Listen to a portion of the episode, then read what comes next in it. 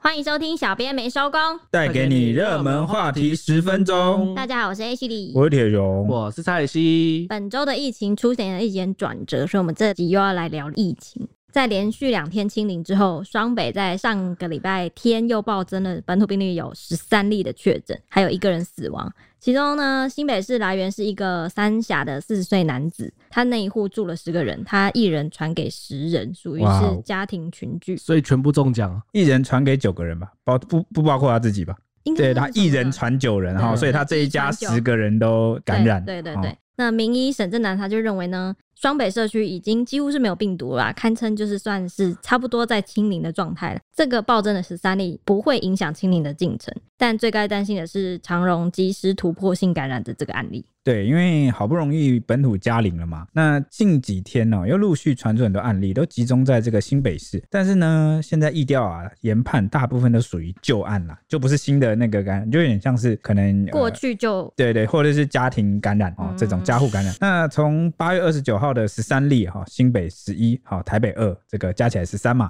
到八月三十号本土有三例在新北市，以及呢八月三十一号本土三例，其中包括新北市两例，台北市一例，他们的足迹都遍布这个大台北市的捷运站啊、餐厅啊、白沙湾啊、西门町等景点。所以新北市府研判、啊，他们的 CT 值都大于三十。但是呢，疑似没有感染，就是无症状感染啦、嗯所以就是旧案呢、没有传染力这样。就是比较可以放心这样。 ，CT 嗯值对越 CT 大值越没有传染性。对，就是他们已我经我们很刚刚大前面提到说，他就是之前就加护感染，但是因为可能那段时间他可能有居检还怎么样，然后他已经过了那个有传染力的时期了。至于刚刚沈正南他提到的最该担心的那一例哈，其实是八月二十八号指挥中心公布国内出现首度的机式感染，就是我们的案一六零六六，它证是明它是突破性的感染哦、对突破性的感染，证明长龙的航空机师啊，他其实已经在今年六月跟八月的时候完成两剂的 A Z 的疫苗接种，而且都已经满十四天以上了。结果在入境裁剪的时候，却发现他确诊了。不过，匡列的二十六名接触者全数阴性，算是比较好的消息啦。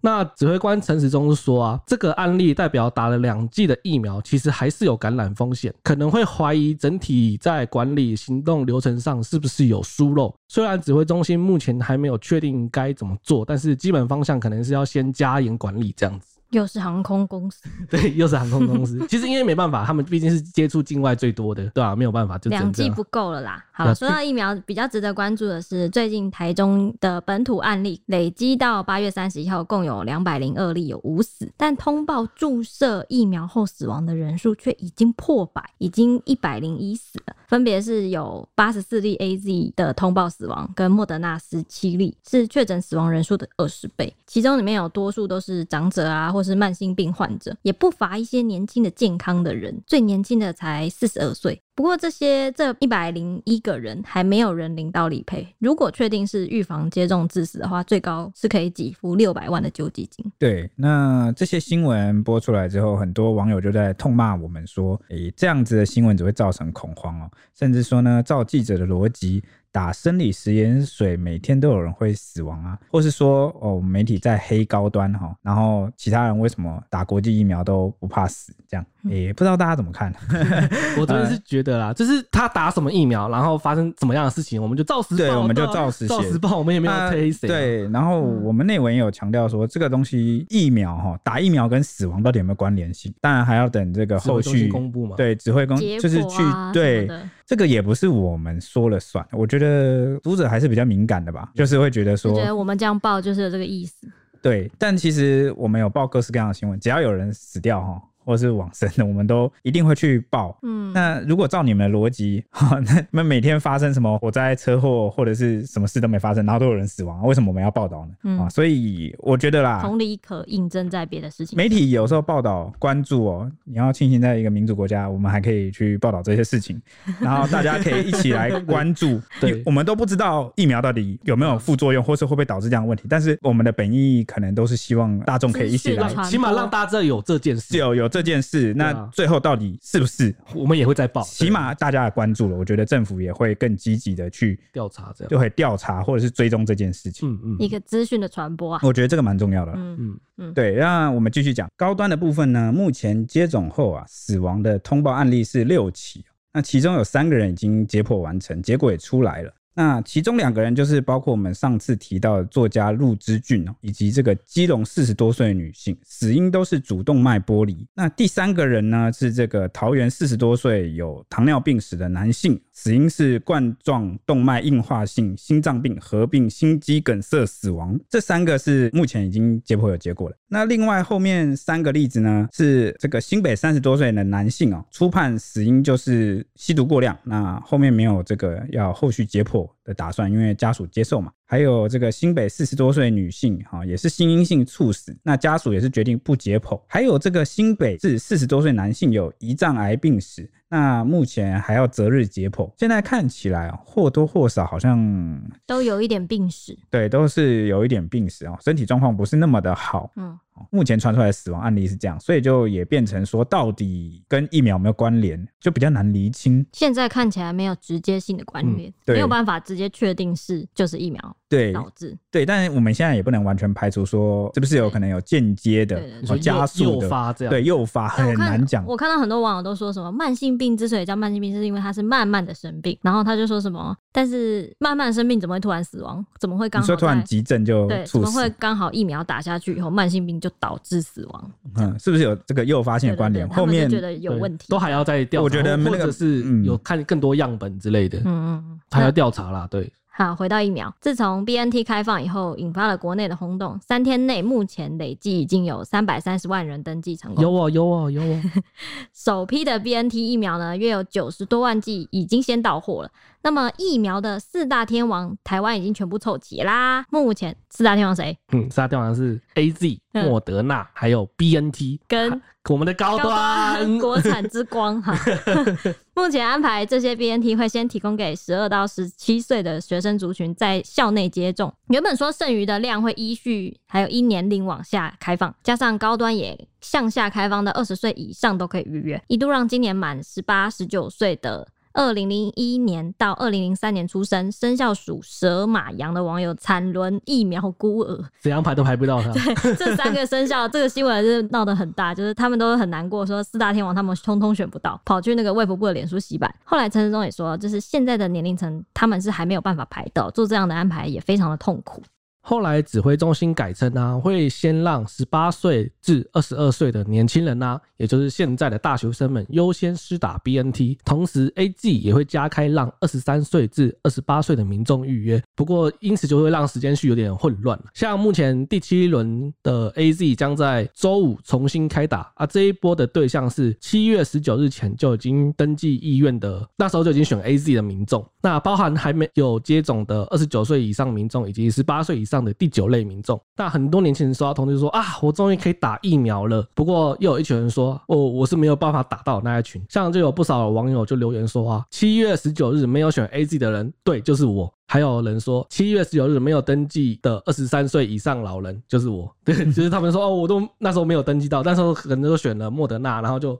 没有选到 A Z，他这次是不是就达不到了？嗯，苦主纷纷现身就对了。对，没错，呃 像就我是你们呃打不对到没，错，就是我，对，就是我，也就是二十三岁至二十八岁想打 BNT 跟莫德纳的人啊，当然就是这群人被放生了。另外也有网友抱怨啊，是第六轮选取高端逃跑，因此第七轮就算加选来不及被分配到 AZ 的人，诶、我不会说这就是我的同事，哈哈， 诶、就是他。对，那比较有争议的就是国民党团啊，有出来批评说，在目前疫苗吃紧的状况下呢，第二类人员仍持续列为优先接种者，就持续在增磅，这这怎么增磅？我在讲什么？增胖，真棒 啊！你是不是很羡慕？那我还嗯蛮羡真慕。棒！啊，对啊，我羡慕，不然把心里话讲出都快第来。二季哎，了不是啦啊，好，他们讲的意思是呢，这个第二类人员啊，这个族群正在无限膨胀啊，越来越胖，然后胖到就是二十一点六万人，然后他们就质疑说呢，嗯里面只有三百三十人打高端呐、啊 那这个里这面。很故意的对比、啊对，他说这里面零点几趴，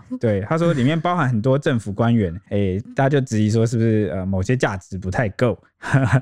那指挥中心啊也公布这个统计啊，说这个第二类这二十一点六万人里面呢，有五十四趴是中央官员，哎呀，有二十趴是地方官员，最想等 BNT 的是地方官员，这谁 讲的？指挥中这心直接把人群点出来有点过分了。我觉得呃，我有点震惊，因为我就是哎、对， 他 他有做一个类似数据统计，说里面就是在等的就是地方官员，然后因为中央官员基本上都已经打完两季了，啊不就很快？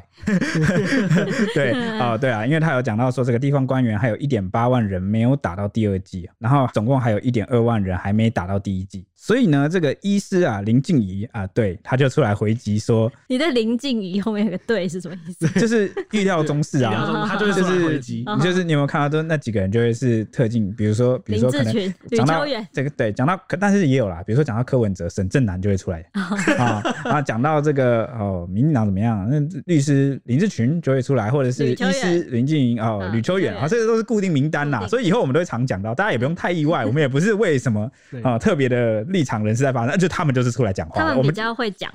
对啊，我们就讲给你听，好、你觉得有理或没有理啊、呃都可以、啊好，反正我们来讲一下医师林静怡啊，回击什么？他说呢，高端七月十九号才通过 EUA，很多防疫工作者早就先打疫苗了，那时候怎么可能先打到高端？所以这个高端人数比较低是合理的，他是这样讲。对他这个解释，我好，我就我是我是觉得合就因理为啦，时间上是的确是是这样啊，没因为错那时候算是有和逻辑逻辑啊有有办法，就是有一个系统性的自而圆其且说。啊而且毕竟他们是防疫工作的，毕竟真的是要对先打疫苗，因为所以你不能等到等到对，没错，因为第二类就是会先打啊。对对啊对啊，那时候都就排在第二类那时候就没高端嘛，嗯对啊好啦，合理啊，所以 你最后一句讲的时候，好好笑， 为什那么个时候就没高端嘛。啊？对啊，他就是这个意思啊，我就帮他对就是再讲强调一强次，调对，没错，就是这样。好，另外值得注意的就是日本啊，最近也有验出首例 Delta 的再变种病毒，就是 Delta 再变种，是从一名没有出国旅游史的患者体内发现的，推测是日本境内发生的变异，啊，没出国也会中哦啊，啊。挺可怕的，对已经在不断变异中。那这两天还有一个震惊娱乐圈的确诊哦，是日本的国民女神哦，也就是三十六岁女星林濑哦遥，你们一定最近有在 YT 上看到的广告，就是那个 SK two，就是 它，对，就是对，就是林她奈 。瑶，对啊超正 哈，好，他也被感染，所以日本媒体就报道说他在八月中就确诊，本来只是轻症啊，被安排在家休养，结果呢，病况始终没有好转，还越来越严重，后来加剧到中等症状啊，就只好紧急住院治疗。结果检查时发现肺部有白点已，经很白色的蛮影严子重，了对对对对对，还有呼吸困难症状。好在现在经过治疗，渴望在这周出院，真的是吓死大其家其实肺部开始有出现白色了，其实真的是已经往重症发展了，有啊点可怕。蛮可怕的。对啊很快、欸其实这个病毒消耗人的那个免疫力的，对啊，现在全球好像都在一个变种病毒的一波爆发、哦，嗯超可怕的。不止如此啊，就是除了这个日本变种以外，科学家还有在南非发现新型的新冠变种 C 十二 C 十十二二， ，OK，怎么跟原本的完全不一样？它命名方式是不是已经命名没办法， 没已经用完了，只能开始用数 字了，英文加数嗯字。这个 C 十二其实已经遍及这个中国还有英国等七个国家，它有大幅的变异，所以有医界就认为说，它有可能未来有更大竞争的优势，会成为主要的变毒株。就是目前是 Delta 嘛，它有可能因为它已经有大幅变异了，所以它有可能会之后会成为主要病毒株。后续会需要密切的关注这件事情。尤其感染科权威黄立明就有说啊、秋冬的时候是疫情爆发的季节嘛，就已经快要到了。台湾不仅要严防 Delta 的入侵，还要尽快打足疫苗，才足够保护力。对，因为我们今天刚有谈到说，有些打过疫苗的人还是感染了嘛，刚对啊肠的那案子，对啊，所以两剂两耶剂，，对它两剂还是中就。是大家好像有一个迷思哦，觉得打了疫苗就不会感染，其实不是这个意思哦，是它会提供你一定的保护力抗体嗯哦。最主要的功能就是让你不会变重症，不会恶化的很快，让你的身体有足够的时间来抵抗它。嗯而且我记得就是防止死亡这件事情，就是致死率会降到几乎快要一百趴。对，或者是甚至是比较不会被感染，比较嗯，对不会，但还是但是如果会病毒入大规模入侵对，的时然候，后你那个你的免疫疫力又很差，嗯，然后又很烂，你就会中。对哦、你所感以你感觉一直对着我讲， 呃没没有啦，就是所以大家除了打疫苗，啊我就是没打到的那个人。先打第一剂啦，嗯有基本保护力啊、然后呢，你也要调整自己的作息，然后哦好吃好喝哈、好好保护跟休息，你才免疫力才足够。不然这样子很容易就一个虚弱就感染到了。嗯，所以大家还是要注意一下，出去玩的时候也要注意啊，就是口罩那些嗯就是危险区或者是尽量避免。那这边其实二级警戒啊，将在九月六号的时候就要到期了。不过现在双北又爆发了本土个案，外界又希望可以再度松绑。哇，我怎么觉得好可怕、哦？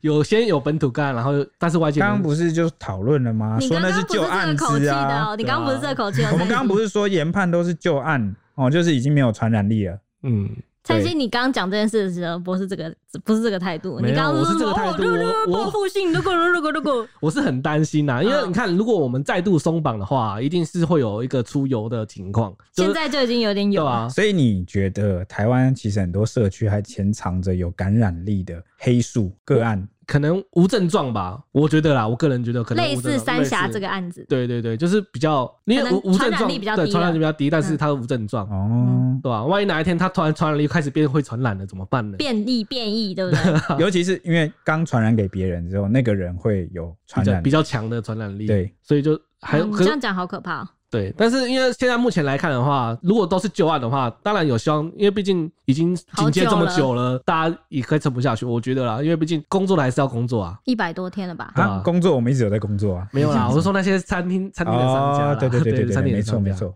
陈时中就回应啊，目前来讲没有大幅度的改变，不过因应中秋节啊，双铁希望增加运量，长途疏运恐怕有必要性。那大家要让大家回家啦。对，那小范围开放的调整啊，像是游泳池、打球的淋浴室。至于大范围的开放，要因为疫苗的施打率还没有到达六成以上，所以目前还不会考虑这样子。考虑什么啊大范围的开放，像什么，我猜是口罩吧？就是可能不用再戴口罩这种。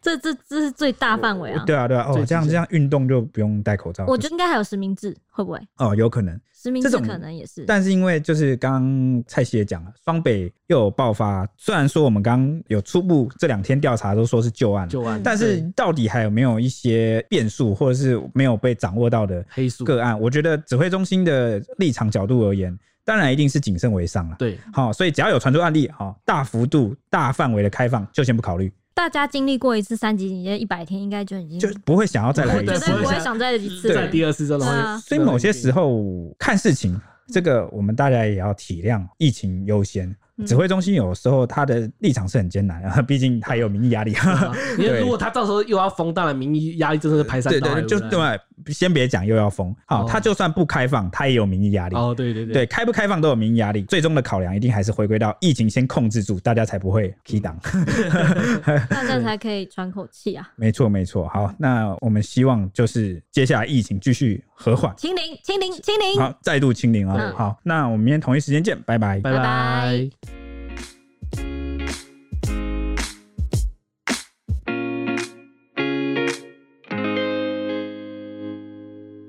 Hello，各位听众朋友，大家好，我是主持人 H 李。我是铁熊，我是周周，每周五晚间九点，敬请锁定《料理之王二》，在家安心学做菜最轻松。九月三号将播出第十一集。除了有首席导师、松露主厨厨佛瑞德 Fred、台菜厨师阿发师、亚洲厨神 Jason Wang 王凯杰，还有艺人卓文萱担任飞行饕客，跟你一起分享美味的料理哦。欢迎大家订阅《料理之王》YouTube 频道，随时掌握最新的节目资讯哦。